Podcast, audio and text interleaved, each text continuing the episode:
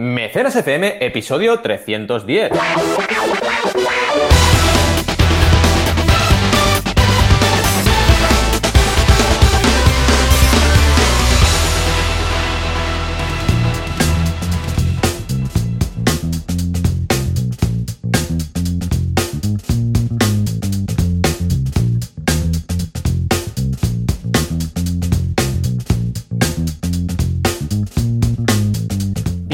Bienvenidas a Mecenas FM, el podcast donde hablamos de crowdfunding, financiación colectiva, micromecenazgo, de lanzar proyectos por Internet, básicamente. Como siempre, cada semana aquí estamos preparados y preparadas para lanzar proyectos. Joan Boluda, consultor de marketing online y director de la Academia Online para Emprendedores, boluda.com, y Valentía Concia, consultor de crowdfunding y también director de la Academia de Crowdfunding, banaco.com, con V12. Aquí estamos cada sábado. ¿Qué tal, Joan? ¿Cómo estás hoy?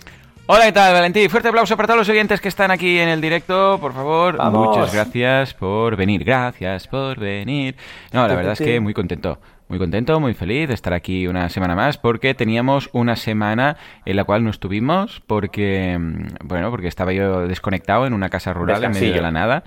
Sí, sí, y escucha, te digo yo que, madre mía, qué locura la desconexión, ¿eh? Clave, vital. Ah, internet mal, ¿eh? Intenté hacer un directo de, de, Telegram, como que estamos haciendo así rollos, solo Telegram, ¿sabes? De, ¿Sabes? De estos que luego ya no, no, quedan grabados ni nada con Alex, pero iba fallando y tal. Y mi mujer oh. también intentó hacer un directo por, por Instagram y bueno, se iba aguantando, pero no, un día, por ejemplo, se perdió la señal por completo. O sea, en Movistar, en Amer no existía. Fue una locura. Fue el día además que vino que vinieron mis padres y, y nada, Ah. o sea, para encontrarlos dije, al final tuve que ir yo a pueblo para porque claro, normalmente eh, nos llamábamos, pero como no había cobertura, pues imagínate tú el plan.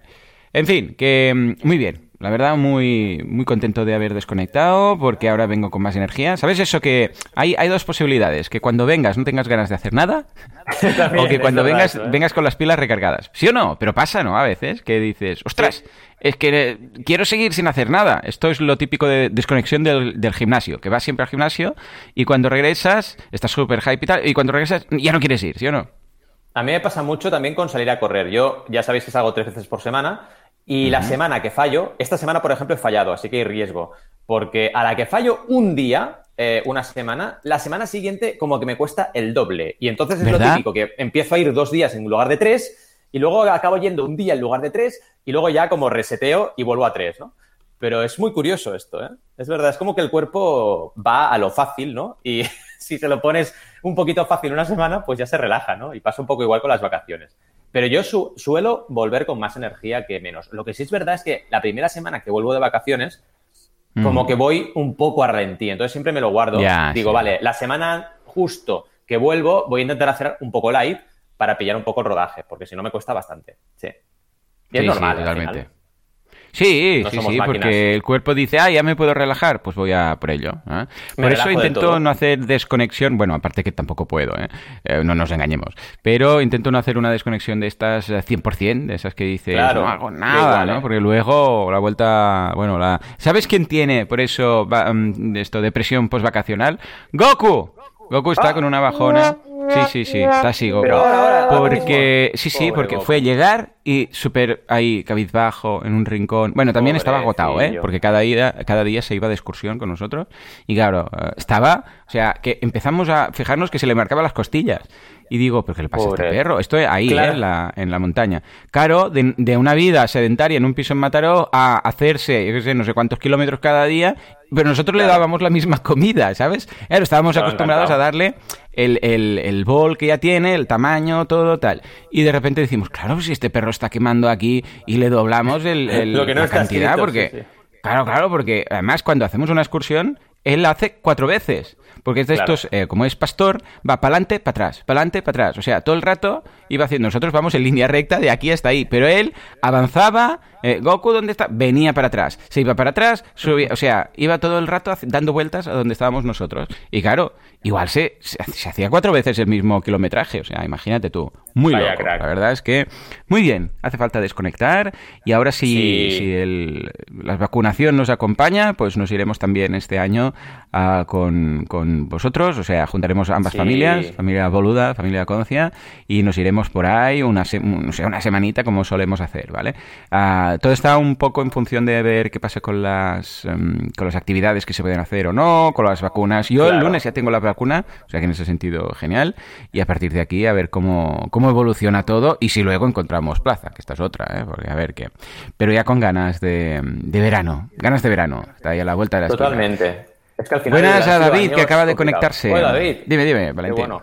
No, digo que han sido mm, unos meses bastante, bastante complicados para todos y psicológicamente, yo creo, ¿eh? porque al final siempre lo decimos, no, no hemos vivido una guerra, ¿no? Que es dura en todos los Claro, claro, sí, sí, sí. Pero sí que estar encerrados o sin posibilidad de libertad de movimientos, mascarillas, quieras que no, jolín, te afecta, te afecta un poco a tu estado anímico y volver un poco a la normalidad. Mira, el otro día veía una cuña publicitaria que me hizo gracia, que es raro, que era del rollo, escuchando un podcast, por cierto, y era en plan, este año lo que hacías siempre toda la vida, de irte a las, al bar de siempre, a pedir las bravas de siempre, no sé qué, en tu sitio de veraneo de siempre, mm. te va a hacer el triple de ilusión, ¿no? Decía la cuña. Y es verdad, es verdad. Por eso lo de siempre, pero es que nos hace falta lo de siempre, ¿no? Totalmente, totalmente de acuerdo. O sea que a ver qué tal. Por otra parte, momento friki, he descubierto que no sabía ni que oh. existía una serie, una miniserie de 13 episodios, muy chula, ¿vale? Ah, que es Heroes Reborn. ¿Tú sabías que había oh. esta última temporada de ah, Sí, me, sonaba. Lo que pasa es que yo como que quedé tan raro con la primera Heroes que me daba un poco de palo. Pero está bien. Sí, a mí también. Eh, yo, también lo temía, pero empecé a mirarla y digo, bueno, mm. vamos a empezar el primer capítulo para ver qué tal.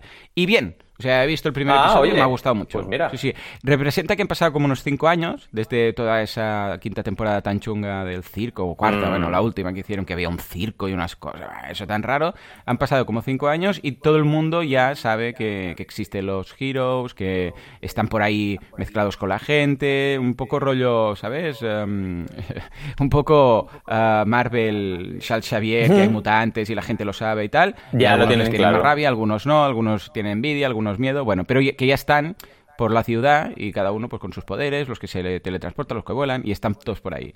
Y es guay, es guay. O sea, el primer episodio bien, ¿eh? Nada, es una miniserie de 13 que yo creo que esta, esta temporada podría haber sustituido la anterior porque la última fue un desastre bastante bastante descomunal, ¿no? O sea que lo sabéis, Heroes Reborn está por ahí. Si buscáis por internet, eh, creo que en pues Apple TV está, está se puede pillar la primera temporada entera. Si no también en la dos o tres sitios. Estoy con una de zombies yo, estoy con una de zombies que es un spin-off. Es muy curioso esto, porque no sé si te había hablado de ella, yo creo que sí. Hay una serie eh, que está en Amazon Prime, que hmm. también la tenemos en Netflix, se llama Z Nation, o sea, Nación Z, digamos, que es rollo humorístico. O sea, es zombie, pero hmm. en rollo humorístico, ¿no? Entonces, yo qué sé, se encuentran como tipos de zombies. El fitozombie es un zombie en plan con plantas. Eh, hay un momento que hace una bola de zombies. Es todo cachondeo. Pues han hecho un spin-off serio. O sea, en esa serie hablaban siempre del verano, del verano negro, que era cuando empezó la pandemia, ¿no? La pandemia de zombies. Y mm. han hecho Black Summer, que es la serie que es spin-off de esta, pero es drama. O sea, está súper currada porque es completamente distinto. Sí, sí. Y está muy bien, es muy innovadora para lo que es el... Vuelve a ser algo bastante fresco para el mundo zombie, que ya sabes que nos gusta este rollito, y está muy bien. Ahora, me reía... Algo fresco y concepto zombie es un poco Es que es eso, ¿eh? me reía porque tenía algún cliché, me reía porque... No te hago spoilers, pero hay un momento que están en un hotel, típico hotel, ¿no? Mm. Eh, que encuentran y están en la habitación dos, dos protagonistas, ¿no? Y, va, mm. y una sale a investigar un ruido y deja la puerta abierta. Hombre, claro, es normal esto, ¿eh? la otra persona está dentro a ver, un momento, hay zombies, o sea, cierra la puerta otra vez para que no entren, ¿sabes? No la dejes abierta. y yo, ¡ah! Pero si tienes un gato o un perro en casa, ya vigilas. La puerta, la puerta, que no se escape. imagínate si imagínate con zombies, ¿sabes? ¿Sabes? o sea... Yo creo que, te digo algo, en las pelis de, miedo y de zombies y de todo esto, de asesinos en casas y tal, los que mueren es por tontos. sí, son por tontos, sí, es, verdad. por torpes, por tontos, corren mucho y se caen justo cuando lo está persiguiendo el malo, o sea, por favor. Por favor, o sea, un, poquito de conciencia. Si hay zombies, cierra la puerta. ¿Sabes lo que...? Exacto. Pero es que yo tengo tantas cosas si hay zombies, cierra la puerta. Claro, si hay zombies, por favor, un cartelito, ¿no? Como eso de cerrar la puerta, típica, típico bloque de vecinos. Asegurarse que la puerta queda bien cerrada, ¿sabes? Para que no entre un caco. Pues esto es lo mismo. Por, favor, asegurarse de cerrar la puerta que ya entran zombies, ¿sabes? Y luego Pero cuidado porque esto se lo ocurran, ¿eh? Aquello que siempre hablamos de lo que harías en un, holocausto zombie. Esto se lo ocurran porque se van a la parte que más frío hace y entonces los mm. zombies se congelan, ¿vale? Y, ah, no, pueden, Sí, sí, sí, está muy bien. Pero bueno, todavía quedan los que se acaban de infectar, aguantan, ¿no? Y está ahí la cosa. Pero los, las personas piensan. Pero bueno, a veces te encuentras estos gazapos que dices, no dejes la puerta abierta, que hay zombies. O no te vayas sola a investigar un ruido, vete con alguien más, así sois dos, ¿sabes? Claro, ahí está. Todas, bueno, esas cosas típicas, ¿no? Pero lo que, dices, ¿por qué no hacéis un, yo qué sé, ponéis aquí un, río de lava, os vais al otro lado de un río de lava y que cuando entre los zombies, Exacto. que hay tantas cosas? O, o ¿por qué no ah, para acceder a las, a las casas lo hacéis con un balcón con, con escaleras de estas de, de, mano? Que los zombies no saben subir escaleras de estas de mano, ¿sabes? Las típicas ladders, esas que de los helicópteros que la tiran y los zombies no, no tienen esa psicomotricidad. Pues no, no. La gente yendo por escaleras, viviendo en medio del campo, rollo uh, Walking Dead, eh, o en la ciudad. Bajos, ¿qué dices? Tío, o sea, la ciudad es lo último que tienes que hacer, ¿sabes? Quedarte en la ciudad, no, vete. También es verdad que al principio, que esto siempre mola, a mí lo que más me mola de estas series o películas es el principio de la invasión, ¿no? Que es lo que más me mola, ¿no? Y escapar de la ciudad, esto pasa en 28 días después, que para mí es una de las mejores. Bueno, bueno, ojo, ojo, ojo, ojo, ojo, ojo, que estás tocando un tema que... Ahí. Oh. 28 días ah. después no son zombies, son infectados. que dan un yuyu de la hostia. O sea, yo zombies no les tengo respeto, pero no les tengo miedo. A los zombies, los zombies vienen ahí uh, arrastrando un pie, no sé qué, que vamos, los rodeas y sigues andando, ¿no?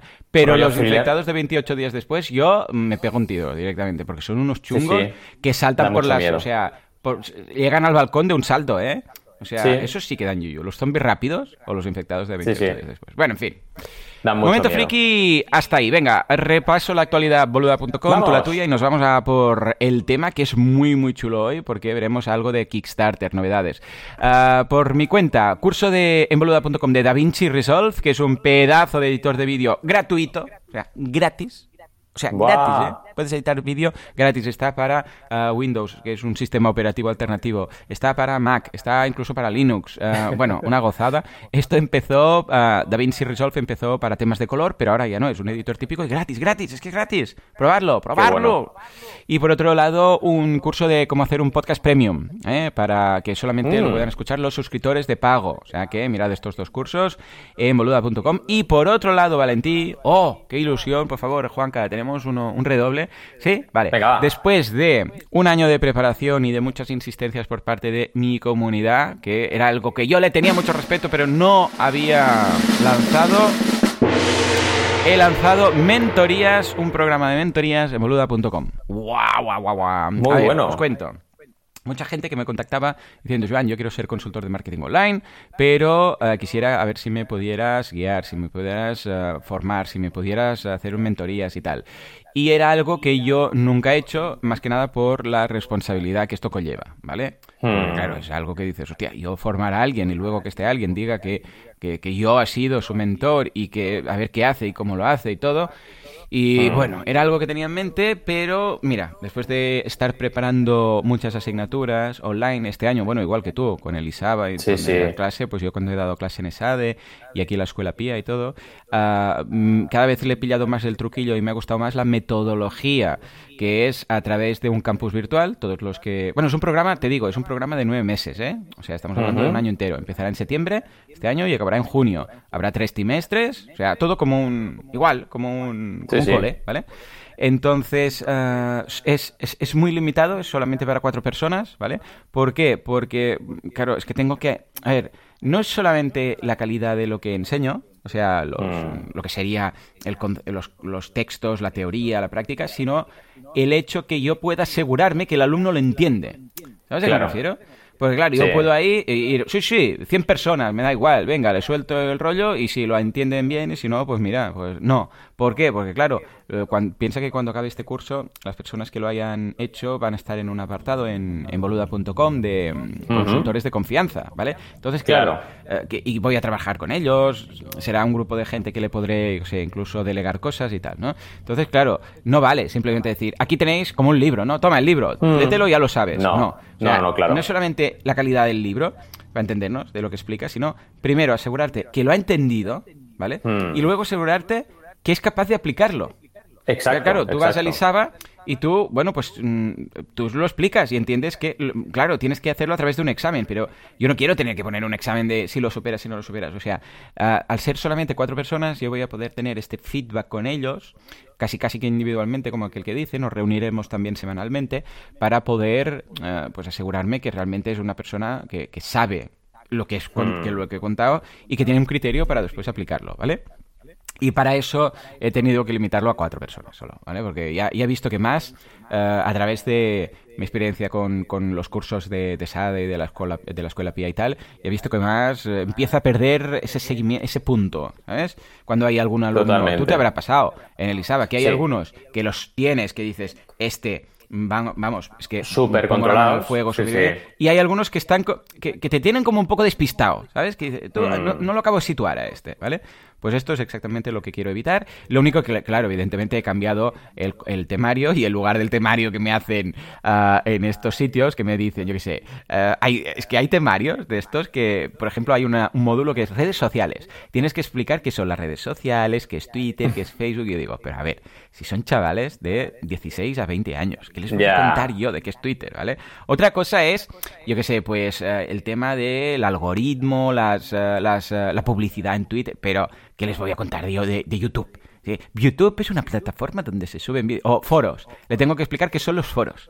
¿Tú crees que le tengo que explicar a un chaval de 20 años que es un foro? ¿Sabes? En fin, que hay mucha cosa de relleno, pues aquí no. Aquí vamos a ir directamente a, esto, ¿vale? Está pensado. Pues me este parece interesantísimo. Para... Sí, sí, mm. estoy súper contento. Y además que está un año preparando el temario, o sea, imagínate tú.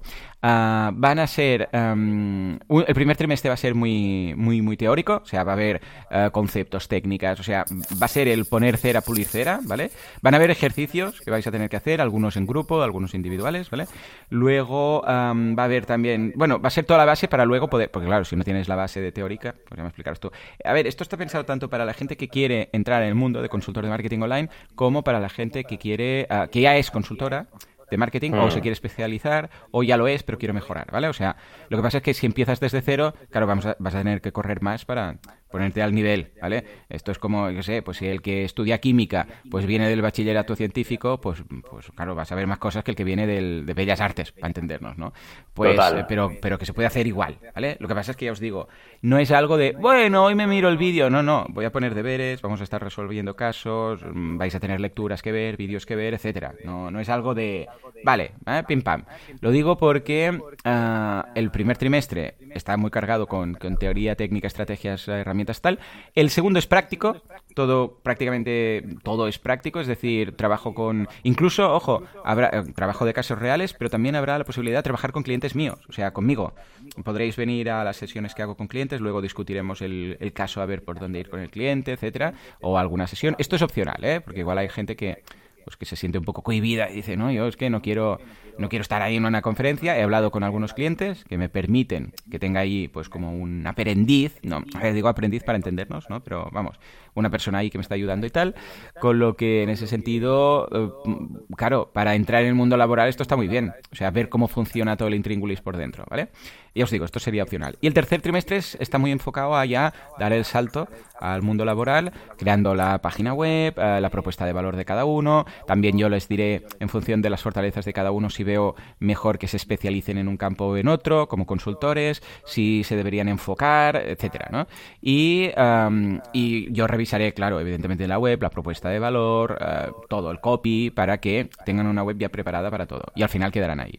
Eh, lo tenéis todo, por cierto, en boluda.com barra mentoría. Es un programa de 9.000 euros más IVA, ya os digo, no es un programa de 10 euros, como los que estamos acostumbrados aquí en boluda.com, porque es un programa que a nivel de carga de trabajo mío es, eh, es, una, es una locura. O sea, he tenido que, para que te hagas una idea, he tenido que quitar dos asignaturas de las que daba en, en otros sitios para hacer este programa, ¿vale? Y esto que está limitado a cuatro personas. O sea que ahí queda, si queréis más información, ya os digo, boluda.com barra mentoría, nueve meses, 36 semanas lectivas, tenéis el campus virtual donde podéis descargaros el material, eh, participar en los debates que vamos a abrir para cada uno, eh, donde podréis entregar los trabajos, los deberes. Y entonces esto, para que todo el mundo tenga posibilidad de, mm, de participar, lo activaré, esto ya lo comenté ayer en mi podcast y en Asilo, lo digo también aquí para si hay algún mecener eh, que lo quiere probar, ¿vale? Esto saldrá el lunes, o sea, este lunes, día 5, A las 8 y 8 se abrirá el formulario. boluda.com barra mentoría. A las 8 y 8, ¿vale? Lo digo porque, a ver, al ser solo cuatro plazas, van a volar, ¿vale? Si alguien le hace, pues, tilín este programa, pues que, esté ahí a las 8 y 8, porque se cubrirá las cuatro plazas, se van a cubrir por orden de, suscripción, ¿vale? En el momento de la suscripción no tenéis que hacer el pago. El, pago lo podéis hacer durante el mes de julio, ¿vale? Pero hay un formulario que se habilita justo a las 8 y 8 automáticamente, y en ese formulario rellenáis los datos, que os pido nada, tres, cuatro cosillas, lo enviáis, y, y en ese momento yo me pondré en contacto, ¿vale? O sea, más que nada porque quiero asegurar que la persona que se apunta va a dedicarle el tiempo que, que, requiere el programa. ¿sabes? O sea, voy a contactar con él y voy a decir, a ver, escucha, mm", porque alguna persona que me decía que estaba interesada, pero que trabajaba y por la mañana, por la tarde hacía no sé qué, y digo, escucha, que, que no vas a tener tiempo, o sea, que que no es eso, no es como los cursos de, que tengo en boluda.com que vas Que te lo montas a tu rollo. Claro, no, no, o sea, igual un lunes o un viernes, cuando hagamos el encuentro semanal, que haremos también unos meets y tal, ah, pues digo, hey, tenéis que hacer esto, esto, leer este libro y no sé qué. Y a ver cuándo lo haces. O sea, que, que lo hago en un año, pero es un año guapo. A ver, que podría haberlo ampliado a dos años. y entonces Pero eh, paso. Yo, yo creo que en un año, ¿entiendes? Hay tiempo. ¿Sabes? para, hacer, a ver, a no ser que seas que hagas medicina, ¿vale? Entonces dices, no, pero que este tipo de, de profesiones que tenemos, en un año hay tiempo de, de, aprenderlo. Y incluso te digo algo, si se alarga mucho más, lo que has aprendido va quedando obsoleto. ¿Sabes? O sea, sí que es verdad. Que, sí que es verdad. Que dices, esto ya ha cambiado, ¿sabes? O sea que la verdad es que estoy muy contento, ¿eh? estoy súper feliz con este, em, con este programa. Va a ser el primero que haremos y si todo va bien, pues entonces el año que viene, eh, ya te digo, hago cuatro solo porque le tengo mucho respeto al tema de eh, poner mi sello a alguien, ¿vale? Para entendernos. Porque claro, luego eres como un responsable de lo que va a hacer esta persona. Por eso he dicho, mira, cuatro limitados. Además estoy seguro que, que nos vamos a conocer todos, ¿eh? O sea, eh, o al mm. menos yo los voy a conocer. Me extrañaría que alguien que no sea Asiler y Boluder y Mecener y que haya venido al evento y todo, que sea de estos más hardcore, eh, no sean todos los cuatro, ¿vale? O sea, me, extrañaría que se apuntara a alguien que diga, este no lo tengo controlado, no sé quién es, no he hablado nunca con él, ¿vale? Mm. Seguramente. Porque ayer grabando Asilo había Silvia, que es una, vamos, veterana de todos los podcasts que hago, que me decía, cuenta conmigo, no sé qué, no sé cuántos y tal. Con lo que yo creo que nos conoceremos bastante todos. Seguro por si acaso tal. Y si todo va bien, el año que viene, pues ya pensaré quizás en ampliar, yo sé, en lugar de cuatro, pues que sean cinco o seis, ¿vale? Pero prefiero mm. empezar en pequeñito y a ver qué tal, ¿vale? ¿Cómo lo ves, Valentín? Me hace mucha ilusión. ¿eh? Muy chulo, muy chulo. Eh, creo que es muy importante esta apertura que has hecho. Y mm. además es que es aportar valor, crear un grupo de personas que trabajan con tu filosofía y además creo que es el momento, siempre lo que hemos hablado, ¿no? El crowdfunding va como 10 o 15 años por detrás del marketing online y llegará el día en el cual en el crowdfunding será necesario un programa parecido y es muy importante. De hecho, se han intentado hacer cosas, pero está muy verde todavía el sector, ¿no? Pero sí que es verdad que nosotros tenemos el curso de, de consultor de crowdfunding en manaco.com que va un poco en esa línea, pero este programa, claro, este programa es un programa con más de trabajar contigo, mentoría, trabajar contigo durante, durante todo el tiempo del programa y, aprender realmente todos los todos los las metodologías, los métodos, las estrategias que tú usas, ¿no? Y creo que es súper interesante. La verdad es que es muy necesario, así que celebro un montón que lo hayas creado y sobre todo que tengas el subidón de un nuevo proyecto, que eso siempre va bien, siempre. Totalmente. Me acabo de dar cuenta, yo que soy un poco garrulo, que no había activado el chat. Disculpad, Fabio, ah, Ángel, Esther, eh, yo gano, por favor, mm, lo siento, eh, se me había... ¿Sabes qué ha pasado? Que teníamos problemas de, mm, de audio, eh, porque primero Valentín se escuchaba doble, bueno, luego no me escuchaba, bueno, y se me ha ido se me ha ido la olla. ¿Vale? O sea que ya lo tenéis, ¿eh? Por favor, Eduardo. Ahora todo el mundo está escribiendo. Verónica, ya está. Vale, vale, vale. Muchas gracias, ¿eh? Disculpad porque se me ha ido, se me ha ido y ahora lo he, ahora lo he visto. Pues eso, es el programa, con lo que ya lo sabéis, boluda.com barra mentoría. A las 8 y 8 se activa. Estad al tanto, que no sea que se os pase, porque yo lo que haré, ya os digo, voy a contactar con cada uno y si veo que cumple los requisitos de motivación, dedicación, tiempo libre, disponibilidad y tal, entonces ese ya ocupará la primera plaza. Voy a pasar al segundo y lo mismo, con el segundo, pues a ver qué pasa. Si no, si el segundo, pues hablamos, imagínate que dice, ah, no, yo pensaba que, no sé, pues que sería menos dedicación y tal, pues no, me lo salto y el tercero que haya aplicado tendrá la posible segunda plaza y así hasta cubrir cuatro, ¿vale? Y ya está. O sea que, con un hype, porque además sabes qué pasa, Valentín, que esta mentoría, a diferencia de, porque esto lo habrás visto también con tus alumnos en el ISABA, a diferencia de los alumnos en, en ESADE o en la Escuela Pía, ah, estos lo habrán hecho porque, primero, que no tienen el perfil tan joven de 18 o 20 años para que mm. estudiando, ¿vale? Pero por otro lado, porque ah, estas asignaturas que doy están dentro de un programa que es una carrera de no sé qué, y yo estoy ahí con una asignatura más que no tienen opción a no hacer. ¿Vale? Que es una asignatura mm. que se, tiene que hacer, ¿vale? Entonces algunos pues no están tan motivados, aunque sea emprendimiento y a mí me, me motive mucho. En cambio, en este caso, fíjate que ah, es gente que ha elegido única y exclusivamente esto. No es algo que venía en un pack, sino que habrán elegido esto. Claro, la motivación de alguien que quiere ser consultor de marketing online y que quiere hacerlo conmigo, claro, eh, el hype que hay en el alumnado, bueno, alumnado, cuatro personas, ¿vale? Para entendernos, es otro muy distinto. Y esto también lo noto con lo, cuando hago clase en, para executive, en, en esa de cuando hago clase, no para la carrera, sino para los, eh, para los ejecutivos, ¿vale?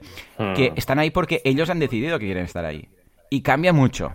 Ese concepto cambia, muchísimo. No sé si te habrá, te habrá pasado también con tus alumnos, que algunos ves Totalmente. no algunos, exacto. No, no, a ver, eh, normalmente, claro, porque tienen que sacar una nota y tal, es muy difícil encontrarse el pasotismo ilustrado, que digo yo. Pero alguna vez me ha pasado, alguna vez me ha pasado, muy pocas veces me ha pasado, pero sí que ocurre que te encuentras eh, el alumno o la alumna súper mega excelente, que también lo hay, ¿no? Y esa persona eh, es una pasada, te lanza. Mira, ahora justamente estoy trabajando con cuatro alumnas de la última horneada de Elisaba porque vamos a lanzar su proyecto. Y esto me, hace una ilusión tremenda, ¿no? Cuando te encuentras gente que está dispuesta a lanzar su proyecto por crowdfunding después de tus clases. Y esto es genial. También en las presentaciones finales hubo un chico que se me acercó, porque yo estaba en plan telemático, había un ordenador con mi cara, ¿no? Y se me acercó y me dijo, oye, hablaremos porque quiero lanzar el proyecto. Genial. Pero claro, eso es un porcentaje, es un 10, 15% de tu clase con suerte.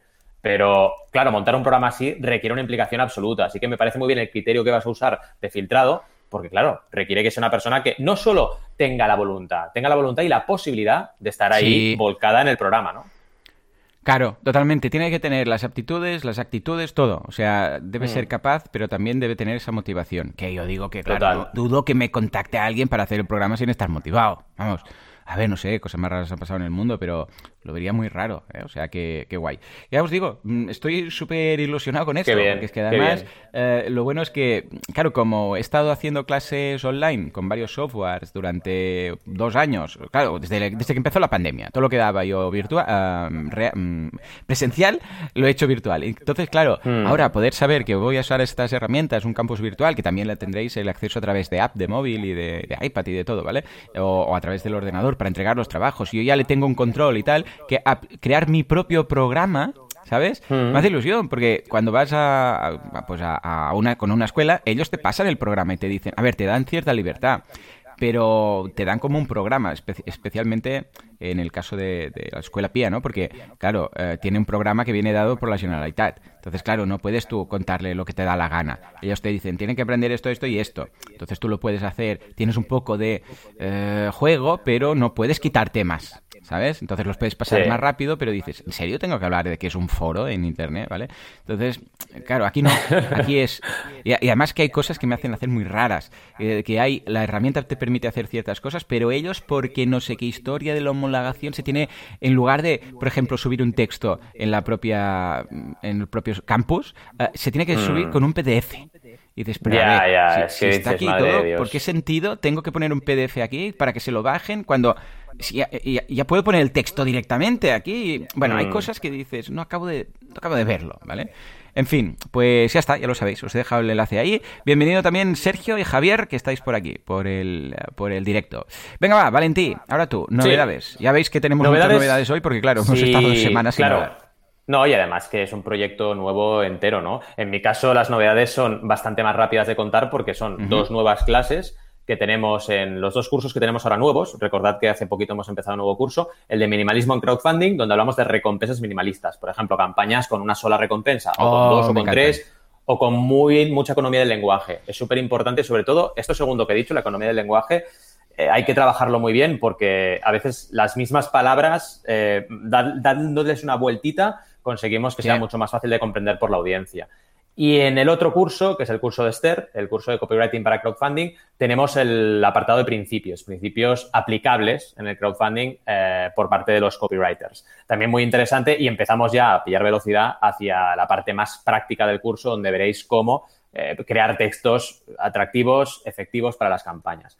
Así que ya veis, estamos en dos cursos muy enfocados a optimizar campañas, cosa que es súper importante hoy en día, porque ya no es solamente lanzar tu campaña, es lanzar tu campaña y diseñarla perfectamente bien. Cada vez hay más y más y más campañas y es eh, necesario mejorar eh, al mismo ritmo que mejora el mercado eh, como mínimo, ¿no? y luego, claro, tenemos otras novedades, porque ya sabéis que cada semana es un no parar esto en banaco.com. Hemos hablado, por ejemplo, de un vídeo que ha tenido mucho éxito de crear suscripciones, proyectos de suscripción por crowdfunding. Así que este vídeo os lo recomiendo mucho porque ha sido no solo eh, proyectos, eh, digamos, eh, en Patreon, sino no, no, por ejemplo, en Kickstarter Overcami, como hicimos con la Escuela de Música de Xavi Lasal, pues crear proyectos de suscripción. Pues ahí tenemos un vídeo con todas las claves. También un artículo muy interesante donde hemos visto qué incluye y qué no incluye la recaudación en Kickstarter, porque mucha gente se lía, sobre todo mis seguidores en YouTube se lían mucho con esto, en plan, bueno, pero ¿se cuentan los gastos de envío en la recaudación? Pues hemos hecho un monográfico explicando exactamente qué se incluye y qué no se incluye. Y para acabar, un uh, vídeo que, bueno, los meceners igual ya os viene, mm, no os viene de nuevo, pero hemos hablado de todas las opciones que hay para limitar recompensas, todas, por tiempo, por unidades, que también es interesante que lo tengáis presente. Así que ya veis, como siempre, mucho contenido en banaco.com y, y, nada, eh, espero que lo disfrutéis esta semana como siempre. Claro que sí, pues venga, échale un vistazo que está estupendo. Venga, va. Uh, Actualidad. Qué, qué, emoción, ¿eh? Estamos ahí con un hype y además con, con, esto que me hace tanta ilusión. Porque eh, alguno me decía ayer en asilo, ostras, si haces esto luego puedes llegar a hacer como una... Si hay, si salen bien los alumnos, para entendernos, y estás ahí um, con un hype, puedes llegar a, a convertirlo en un poco en una agencia, puedes llegar a crear mm. una agencia como tal, ¿no? Y es cierto, lo que pasa es que esto eh, no, no, no, lo voy a decir ni en el pitch, ni en, ni en ninguna parte, esto, en petit comité, porque no sé cómo va a salir, o sea, yo no puedo asegurar, claro. sí, sí, vamos a montar una agencia, pero imagínate que consigo, yo qué sé, pues, de los cuatro alumnos que se especialicen en, marque, en, en herramientas... Eh, digo, en tendencias de marketing online. Y uno se especializa, yo que sé, en, en, publicidad, el otro se especializa en uh, copywriting, el otro se especializa en, yo que sé, cuál, pues por ejemplo, podríamos decir email marketing. Y, mm. y, crear una agencia con especialistas. Esto molaría mucho, realmente. Pero bueno, esto ya es yo flipándome. Con lo que, primero, no, pero bueno, vamos hay que paso tener a paso un poco. y empecemos por ahí. Sí, sí, sí. sí. Hay que tenerlo bueno, va, visualizado. pues venga, ahora sí, Valentí, por favor. Bueno, pongamos una musiquita de lo que sea y así vamos. entramos ya con la... Ah, sí, con las noticias. Va, vamos a hacer la, la actualidad. Venga, por favor.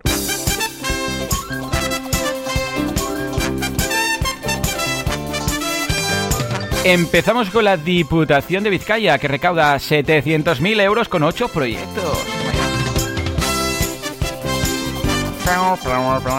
Y atención porque Eura no tenía suficiente con 4 millones. Ha dicho, ¿sabes qué? Vamos a multiplicarlo y... Bueno, 5, 6, 8, 20, 12, 16 millones. Y finalmente la pandemia, porque como no, teníamos que hablar en algún momento del COVID, eh, la mitad de los crowdfunding en Estados Unidos recaudaron, atención, la redonda cifra de cero. Bueno, bueno, bueno, Valentín, empecemos con las buenas noticias, si te parece. 700.000 euros con 8 proyectos. Diputación de Vizcaya. ¿Qué hace la Diputación haciendo crowdfunding? Pues la verdad es que lanzar muchos proyectos y bien, y encima con una campaña, eh, con una plataforma de inversión, que os recomiendo que echéis un vistazo, es crowdfundingvizcaya.com y es una auténtica pasada. Y la noticia es básicamente de todo lo que han recaudado últimamente, que son esos 700.000 euros. Claro, pensad con ocho proyectos, pensad que esto en recompensa casi nunca se da, porque por campaña en recompensa se recauda mucho menos, pero en inversión no, en inversión la media son 200.000 euros por campaña, así que está muy bien, son proyectos grandes, proyectos, bueno, digamos, dentro de lo que es el mundo del crowdfunding de recaudación son grandes, pero dentro de lo que es el mundo del crowdfunding de inversión están en la media. Eh, pero vaya, es súper buena noticia por muchas partidas, ¿no? Por partida doble, diría, ¿no? Por una parte, por todos los emprendedores y emprendedoras que han podido gozar de ello, pero por la otra, eh, por un tema institucional, porque ya va siendo hora, ¿no? De que se pongan las pilas no solo Vizcaya, sino todas las, todos los ayuntamientos de España a lanzar campañas de crowdfunding de una forma más institucional y sobre todo, no hace falta tener una plataforma propia, pero sí usar las que existen, eh, hacer un montón de talleres, hacer un montón de, de, ofrecer un montón de herramientas al final a la gente emprendedora de la ciudad.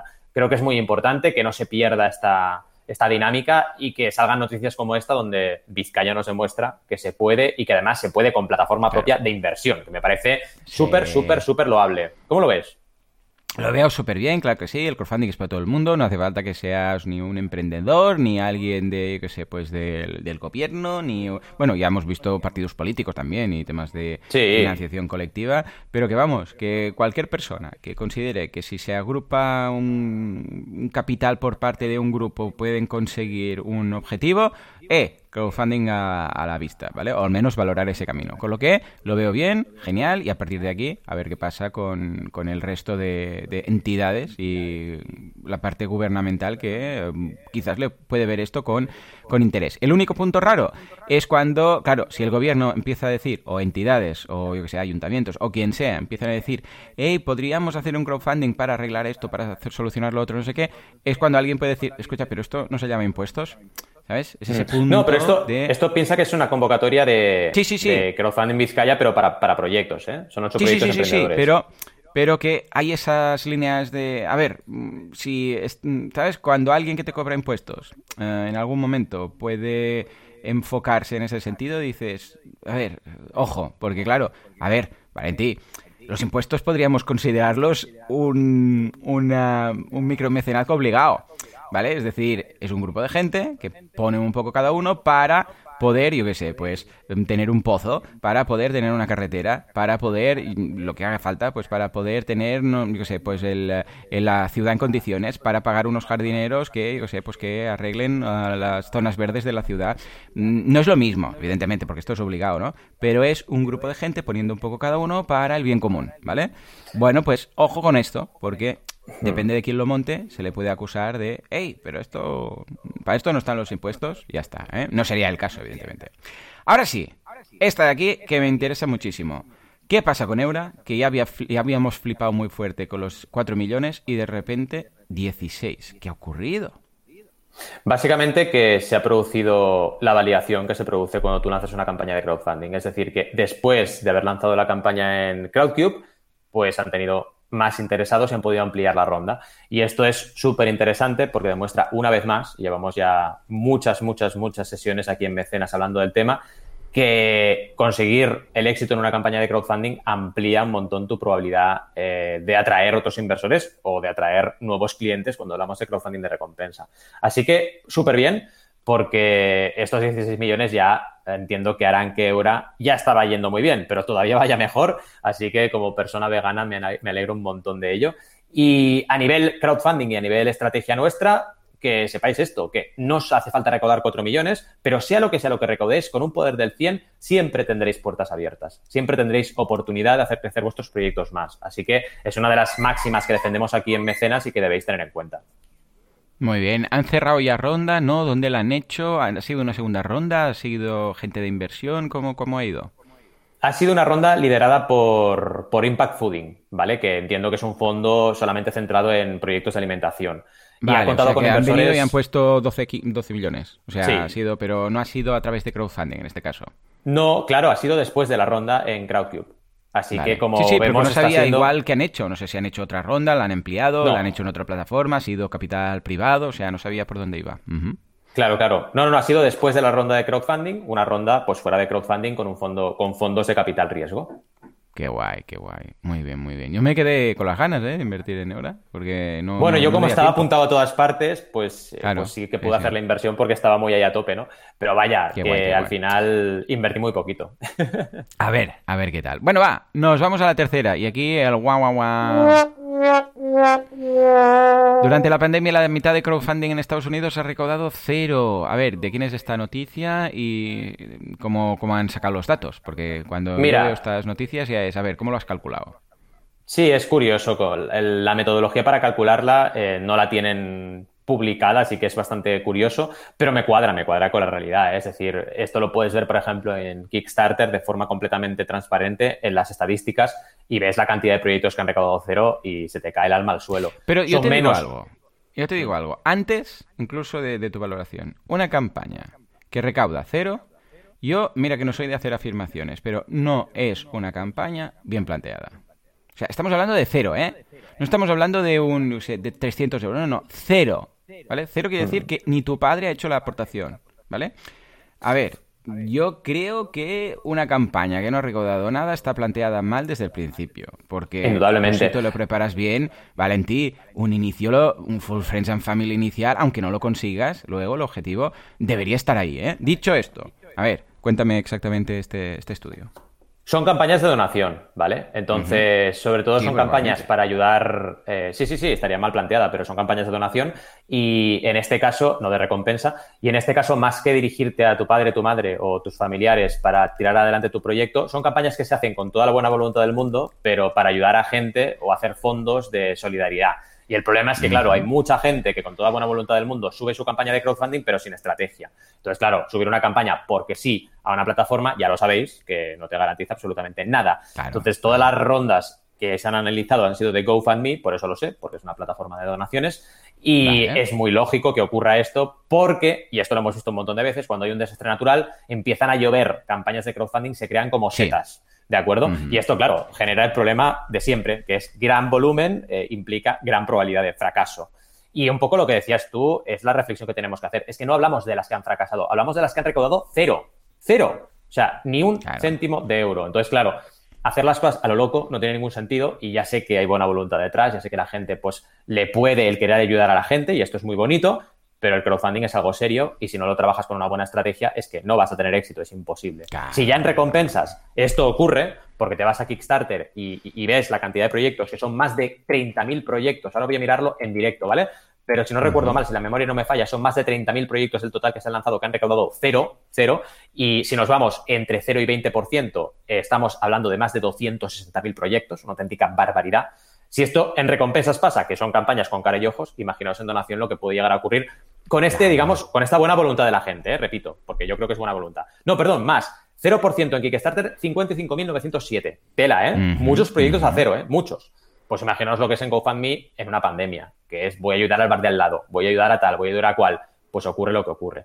Esta noticia, por cierto, mencionarle, me la pasó Adrià Tarrida, eh, un poco así tristón, ¿no? Diciendo, ostras, qué, qué triste que es esto que, haya buena voluntad y haya gente queriendo ayudar a gente, pero que, claro, como están mal planteadas, pues oye, ya sabéis, ya sabéis, tenéis que acercaros a, consultores, a gente que ha hecho campaña, a lo que sea, y, plantear las campañas con, conocimiento de causa, porque así mejoraréis un montón la probabilidad de éxito.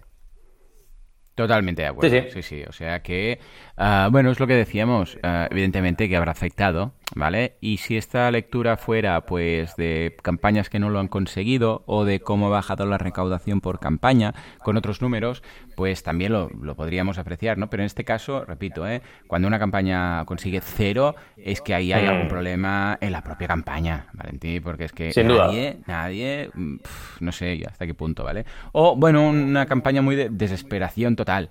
De ni tengo comunidad, ni me conoce nadie, ni tengo, yo qué sé, Full Friends and Family, ni nada, y lo pongo aquí a lo loco a ver qué pasa, ¿vale? Pero claro, hay muchos así. Ya ves que es pero claro. crónica de un fracaso anunciado esto, ¿eh? Totalmente. A mí cada semana me viene gente con campañas de donaciones que me, se me parte el corazón, pero claro, es que tengo que decirle lo que hay. O sea, tengo que decirle que es muy difícil mm. que consigan el éxito, que tienen que prepararse, porque aunque sea urgente y aunque tengas mucha necesidad, solo con eso, desgraciadamente, no vas a tener éxito.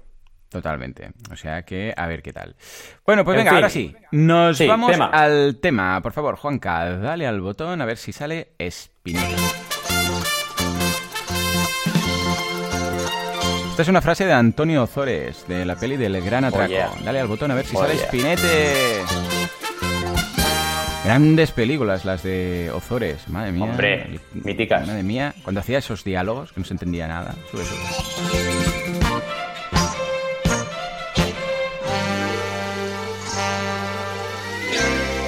Venga, va, Valentí, hoy vamos a hablar de herramientas de Kickstarter, un especial que has preparado para de herramientas muy interesantes, algunas que solamente son para Kickstarter, algunas que no, pero vamos, que es yo creo la plataforma que tiene más herramientas de terceros en, en el mercado, ¿sí o no? Sí, más herramientas. Bueno, Indiegogo le lleva bastante la competencia. De hecho, no las he contado, pero me da la sensación, así a bote pronto, que en Indiegogo encuentras todavía más herramientas. Lo que ocurre es que ya sabéis que en Indiegogo el criterio de selección es más laxo y eso provoca lo que provoca, ¿no?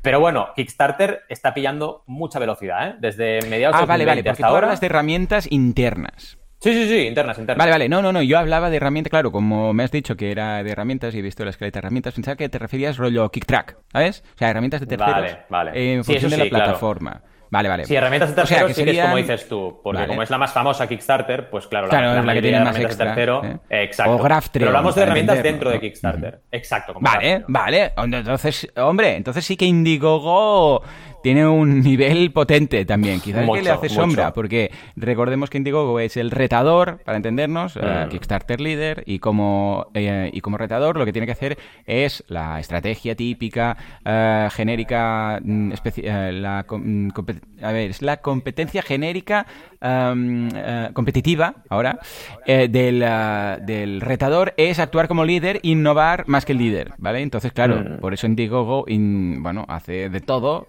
algo le sale bien y algo no tan bien, ¿no? Venga, va, Exacto. pues hoy, hoy Kickstarter, ¿qué tiene de chulo que no tengan el resto? Pues mucho. La verdad es que cada vez más, lo que os decía, desde mediados de 2020 hasta ahora, eh, ha pillado una velocidad muy bestia Kickstarter con, con, mejoras constantes. Algunas novedades bastante polémicas que ya las hemos tratado en mecenas y las repasaremos mm -hmm. hoy, pero muchas súper, súper, súper útiles. Y empezamos con lo que serían herramientas para la campaña, es decir, vale, ¿qué uh -huh. podemos mejorar o qué ha ido mejorándose en Kickstarter a nivel de campaña como tal, ¿no? Luego veremos vale. herramientas para la credibilidad, es decir, qué herramientas nos dan más credibilidad a nuestros proyectos y acabaremos con herramientas para el control, que significa Mola. cómo, por ejemplo, controlamos la postcampaña, etcétera, ¿no? Eh, yéndonos al primer bloque, que quizás es el más conocido o el que más podéis tocar, porque es, vale, vamos a lanzar una campaña que me ofrece Kickstarter. Cosas nuevas, cuidado, ¿eh? no que ya sepamos. Lo primero es menú lateral izquierdo. Esto es relativamente nuevo. Teníamos siempre un menú superior, el típico menú de arriba del todo con los apartados de tu campaña, pero hay un nuevo menú lateral izquierdo que te permite hacer enlaces ancla, es decir, irte a un lado o a otro de tu descripción. Y aquí, Mola. de entrada, tienes dos apartados. El apartado de historia y el apartado de riesgos y desafíos, que son los dos apartados básicos que siempre tienes en un eh, Kickstarter por defecto, que es explico toda la historia de mi proyecto, y abajo del todo tengo un apartado obligatorio que es riesgos y desafíos. Esos dos mm -hmm. siempre los vas a tener en el menú lateral izquierdo y te permitirá ir directamente a riesgos y desafíos. Luego veremos que se van creando nuevos apartados aquí porque este menú es dinámico y en función de lo que rellenamos en el panel de control salen más opciones o menos. De entrada quedaos con estas dos. Luego, otra cosa interesante, que esto es lo polémico que ya hemos comentado en Mecenas, es el menú de recompensas de toda la vida, pero con un scroll independiente. Esto para mí es una castaña, no sé por qué lo han claro. hecho, pero ahí está. Esto significa que tú tienes el scroll de toda la vida, tú bajas y la parte de historia vas haciendo scroll y vas leyendo lo del proyecto, pero en la parte derecha, que es donde están las recompensas, el scroll no baja, porque es independiente. Tienes que irte a la derecha y entonces hacer scroll para bajar las recompensas. Yeah, yeah, Esto, yeah, a ver, esto, si a ti te permitieran fijar tu primera recompensa arriba del todo, te lo compro. Te lo compro porque, bueno, tienes ahí la primera recompensa visible todo el rato y puede ser que pinches. Pero es que el problema es que además de hacer este scroll independiente, lo que han hecho es, antes de las recompensas, meter, uno, la ficha del creador, cosa que me parece, bueno, no lo metas ahí, por favor, porque no me lo metas en el scroll de recompensas, lo primero la ficha del creador, porque quita scroll y eso te impide ver las recompensas. Y luego encima una cajita de contribución eh, libre, de donaciones, que ya hace tiempo que han activado también, que es otra novedad, pero claro, entre una y otra caja es que no ves las recompensas. Y claro, llegas a una campaña y no ves recompensas hasta que no te vas a la derecha y haces scroll independiente en esa barra, cosa que me parece muy poco usable. La gente que va a hacer, la gran mayoría, empieza a hacer scroll en la parte izquierda para ir viendo lo que dice la campaña. Y lo otro se le queda fijo, no ven recompensas. Y me parece, bueno, complicado. Me sorprende un montón porque Kickstarter hace testa B Kickstarter uh -huh. hace mucho testing y yo lo sé porque sí. cada día estoy entrando. Sí. Me parece muy raro, muy raro que hayan probado esto y les haya ido mejor que lo que tenían antes. No ya, lo entiendo. Pero bueno, sí, está ahí, no, está ahí. De entenderse. Sí, está ahí, así que debería ser algo que funcione mejor. Pero bueno, que sepáis que está ahí y que nos lo comemos con patatas, o sea, no podemos elegir no tenerlo. Eh, esta opción de contribución libre también está ahí, así que intentad evitar, ya que estamos, poner la típica, poner la típica recompensa de un euro gracias en Facebook, porque es que ya la gente que quiera donar ya puede, porque tiene una cajita de contribución libre que, si no me recuerdo mal, la activaron en diciembre de 2020, creo, antes de empezar este año, que era aporta el proyecto porque crees en él. Y ahí te, está, te la comes con patatas y siempre está, no puedes decidir no tenerla. Eh, y para acabar, y esta es la más potente, que esta hablamos hace poco, el carrito de la compra, ¿vale? Que es, sí, tú pinchas... Sí, sí, sí, mola y puedes añadir nuevas recompensas a la recompensa que ya has seleccionado. Imagínate que seleccionas una guía del emprendedor, perfecto, seleccionas y luego tienes extras. puedes comprar una guía del creador, eh, otra guía del emprendedor extra, es decir, multiplicar el número de guías del emprendedor que te quieres comprar. Eh, añadir, yo qué sé, un punto de libro o añadir eh, unos cursos online. Y esto lo puedes hacer ahora en una página intermedia, que es un carrito de la compra, donde puedes añadir cosas. ¿Qué ventaja tiene tener esta nueva mecánica? Que no tenemos que abusar de poner muchas recompensas. Esto fomenta o ayuda al minimalismo en las recompensas. Porque antes, por ejemplo, teníamos que poner una recompensa para una guía, otra recompensa para dos guías, otra recompensa para seis guías e ir multiplicando. Y ahora no es necesario, básicamente porque cuando la gente pincha puede añadir más guías si quiere. Y además lo bueno es la gran flexibilidad que tienes estos complementos, que son al final lo que tú luego eliges, tienen una flexibilidad absoluta. Puedes limitarlos en número, puedes ponerles límites temporales. Es como una recompensa nueva y, eh, digamos, anidada con la anterior. Y está muy chulo porque te permite un montón de juego. Y esto lo estoy probando un montón con los alumnos y también con los clientes y me está funcionando de maravilla porque te da una flexibilidad enorme. Así que esto, bravísimo, me parece una innovación brutal de Kickstarter y el punto negativo en este bloque sería este scroll independiente que vaya, a mí ni fu ni fa, más bien ni fu. Sí, la verdad, no. Eh, no creo que esté bien planteado. No, la veo, no la veo tampoco. Sí, sí. ya, ya lo dijimos en su momento y a mí también me extraña que esto les funcione mejor, ¿eh? Pero bueno, a ver, no sé, tontos no son. Igual, mira, nos sorprende. Pero vamos, no lo veo, ¿eh? Para nada. Que va, que va.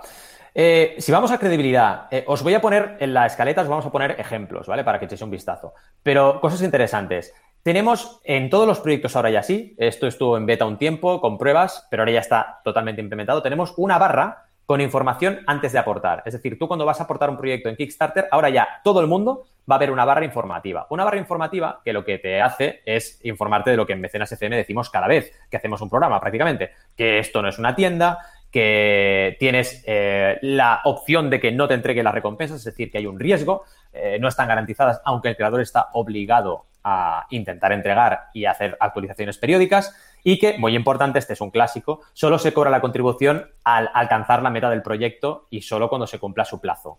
Estas tres cosas tan mm, obvias, eh, hay mucha gente que no las sabe. Entonces, ahora ya es que hay un banner que siempre lo vas a ver cuando entres en cualquier campaña de Kickstarter. Y creo que es una innovación muy interesante para la credibilidad. Y luego, cuando vas a contribuir, o sea, hacer la prueba, entrad en cualquier proyecto activo y le dais a contribuir, también hay información en la página intermedia antes de confirmar tu tarjeta de crédito. Y esta información vuelve a insistir sobre eh, lo que ya hemos hablado. No te cobraremos en este momento. Si el proyecto alcanza la meta de financiamiento, se hará el cargo a tu método de pago cuando finalice la campaña. O sea, vuelven a insistirte sobre esto y hay un banner en color azul que te pone las recompensas no están garantizadas. O sea, ahora ya, de verdad, ¿eh? Quien no se entere de que el crowdfunding puede dar lugar a que el creador, no Kickstarter, el creador, pues negligentemente o no negligentemente use mal los fondos y la líe parda, pues oye, si no se enteran ya es porque no quieren, porque es que encima tienes la, em, digamos, eh, la opción, de hecho no, la obligación de hacer un check, de hacer un check antes de pagar que te pone, comprendo que no se me garantiza que recibiré mi recompensa. El creador es el único responsable de las declaraciones, ¿vale?